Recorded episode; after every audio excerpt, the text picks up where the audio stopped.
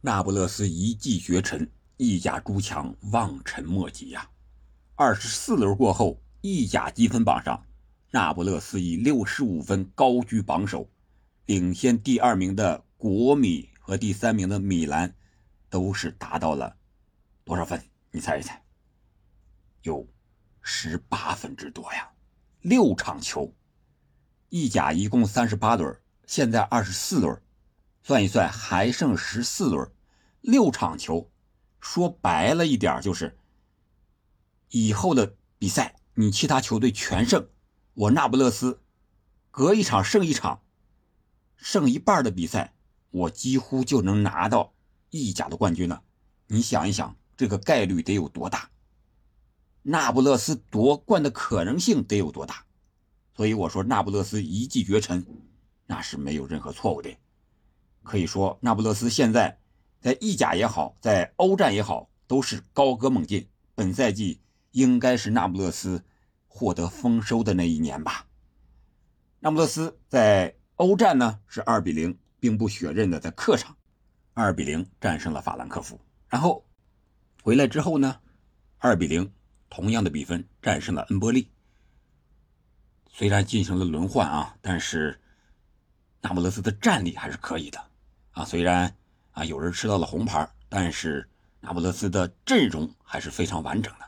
当然了，意甲的其他诸强，你像国米、AC，还有尤文、罗马啊这些球队，也是状态越来越好。但是有的输球了，有的赢球了。我们挨个的来聊一聊。国米回来之后啊，这场比赛打的绝对是怎么说呢？他双线作战的阵容太薄弱了。这场比赛他是零比一输给了博洛尼亚。你看了这场比赛的球迷啊，肯定感觉这国米这什么玩意儿啊踢的，双线作战简直不行。他进行了大幅的轮换，但是在体能上看，明显就是跑不动。那比赛强度真的不行，加上场地湿滑下雨，是吧？然后自己在前场这些队员呀配合呀哲科呀什么之类的都感觉找。在欧战打的那就不是一支球队，啊，欧战虽然他一比零胜了波尔图，但是确实把他的元气耗得很大呀。像这样的球队，他想双线作战，还想取得更好的成绩，我觉得实力还是不够的，板凳深度也不够。所以说国米，你保一头就行了。啊，欧战我觉得波尔图虽然在国米的主场零比一输了，但是。波尔图还是有一定优势的，他很有可能啊，在自己的主场给扳回来。我这个在之前聊欧冠的时候也简单聊了一下意甲的这几支球队的情况啊，咱们可以具体在那儿听一听，在这儿就不细说了。反正感觉国米吧，呃，四十七分，四十四个进球，二十八个丢球，需要进一步做好防守，然后在人员的轮换上，虽然卢卡库。回归了，也有进球了，发挥也越来越好了。但是他这个阵容单线作战可能还可以，如果非得让他分心的话，那就两头都危险了。AC 米兰呢稍微好一点，现在是因为净胜球的劣势排在国米的后边啊。这场比赛呢，他们是二比零啊取胜了啊，胜的也是可以啊。这场比赛 AC 米兰也有回归的。麦尼昂、伊布啊，这都回归上场打比赛了。麦尼昂是首发，肯定他为了接下来的欧战再战热刺的时候做准备。而伊布呢，呃，第七十五分钟上的场，上场之后，哎，感觉恢复的不错，是吧？蝎子摆尾啊，做球啊，都有那个大佬啊大将的风范。而且最后那个进球，他还参与了一个回做，这个球也是很关键的一笔吧。啊，这是米兰好的一方面，就是人员的回归，然后目前状态都不错。在打法上呢，皮奥利也让他改打三中卫这么一个体系，打了几场之后，目前越来越好，连续四场取胜，而且是四场零失球，这个对米兰来说是非常的不容易，特别是防守零失球这一块啊，说明米兰这支球队还在一个上升的势头。他对热刺的话。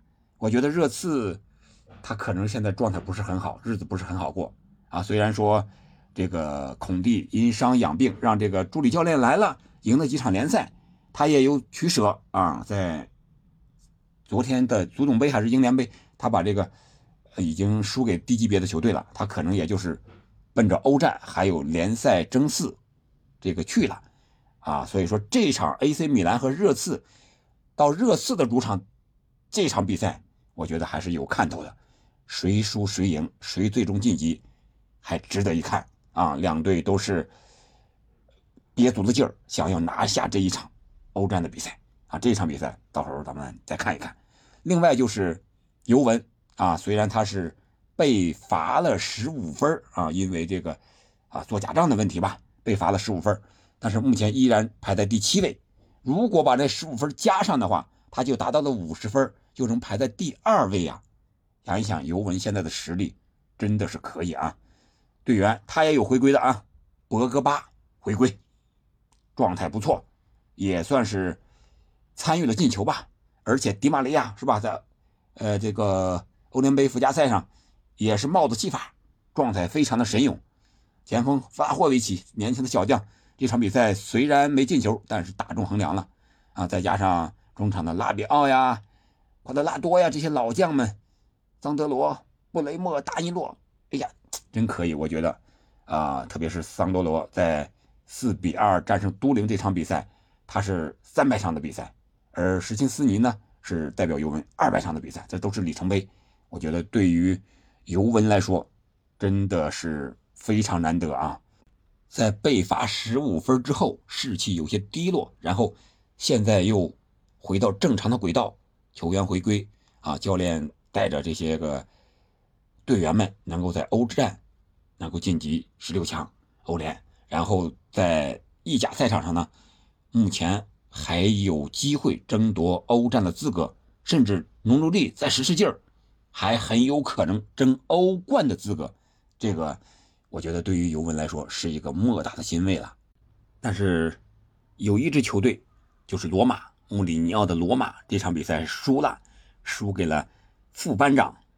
排名垫底的，本赛季意甲一场未胜，而且二十七年一场未胜，顶级联赛啊，而且也是五大联赛零胜场的这么一支球队——克雷莫内塞。你说穆里尼奥能高兴吗？而且这场比赛出现了一个巨大的争议，就是下半场一开场，刚一开场不到第四十六分钟，穆里尼奥就被主裁判红牌罚下了。这里边。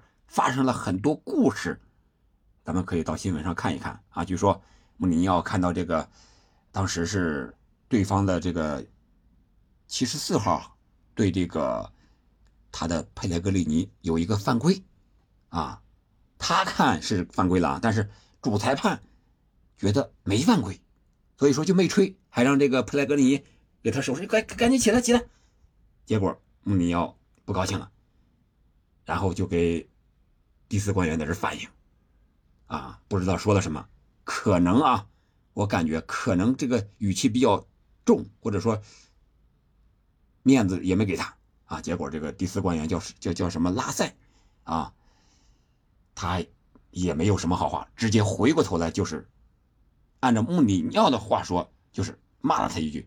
三十多年的执教生涯，从来没有第四官员对他这么说过话，而且这个话可能还是非常严重的。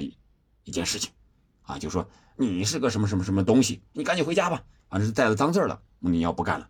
然后第四官员应该是通过话筒啊、耳机啊传达给这个主裁判了，主裁判然后下来出红牌，让穆里尼奥上了看台，是这么一个过程。这件事呢，意大利这边这个相关的机构也进行要调查，看看到底发生什么事我们看看后续。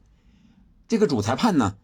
这个第四官员呢，是曾经的吹罚过米兰那个最著名的就是犯规之后，米兰一个进球，结果这个主裁判呢没有吹罚进攻有力，而是直接吹停了比赛，导致米兰那场比赛啊被波多尼亚逆转，本来是米兰逆转他的啊胜他的，结果最后时刻被他逆转了，就是这么一场比赛。啊，好在那个赛季米兰是夺冠了，没有什么更大的影响。所以说，这件事儿肯定对穆里尼奥、对罗马都会有很大的影响。罗马本赛季也进了欧联的呃十六强了，对阵的是西甲的皇家社会。我觉得你看了这场比赛，罗马的状态来看，想要和西甲的球队打两回合，然后淘汰赛来看，确实感觉罗马这支球队有点难了。目前状态不是很好，让克雷莫内塞给冲击的呀，那反击打得非常的犀利，罗马可以说是。没有什么应对之策吧？虽然穆里尼奥换上了，啊，一口气换了四个，是吧？把前场的四个全换下来了，啊，也扳回一一球啊，一比一平。但是最后时刻就送给人一个点球，这个可能有些争议啊。有人说裁判会针对穆里尼奥，会针对罗马。但是看了这场比赛，个人感觉啊，呃，这个整体上还算是。比较公平的一场判罚吧，我个人感觉啊，如果是有什么不对的，咱们可以下来探讨啊。然后就是这么一个感觉，罗马目前是排在第五，但是也是还有争四的一个希望。这就是这场比赛的一个情况啊。但是说来说去，我感觉本赛季的意甲那不勒斯争冠应该是没有任何问题了。然后。争四这块呢，如果尤文能够保持现在这个好的状态的话，还是有希望的。国米、米兰啊，这是第四支球队啊，这是争四的。然后你像其他的什么拉齐奥呀、罗马呀，可能这个就有点危险了。整个欧联可能更现实一些。这是我对这个意甲目前通过看了这么多场比赛一个。直观的感觉吧，啊，没有什么数据上的佐证啊，也没有啊更权威的一些什么说法，是吧？就是咱们球迷自己聊聊天我个人的一个感觉。然后就是意甲的球队啊，他阵容相对比较薄弱，你要看他在本赛季的战况或者说是结果如何的话，你完全可以看一下，就是他欧战相关联的。前一场后一场，这不是一周双赛吗？这种背靠背的比赛，他回来会是一个什么样的调整？然后会是一个什么样的状态？这个就很能看出来这支球队到底实力怎么样。比如说国米，他打完欧冠和波尔图这场比赛，然后回来他又和博洛尼亚打比赛，是吧？这间隔时间比较短，周中打的欧冠，然后周末回来打欧要打这个意甲，结果怎么样？输给博洛尼亚，输得很惨很惨，哎，而米兰呢，啊，可能就稍微好一点，是吧？他能赢下这场比赛，而这个尤文呢，也是四边也赢了啊，这就说明他们球队现在正在经历着一些好的事情，正在向上发展，啊，这是一个小小的窍门吧，我个人的一个感觉。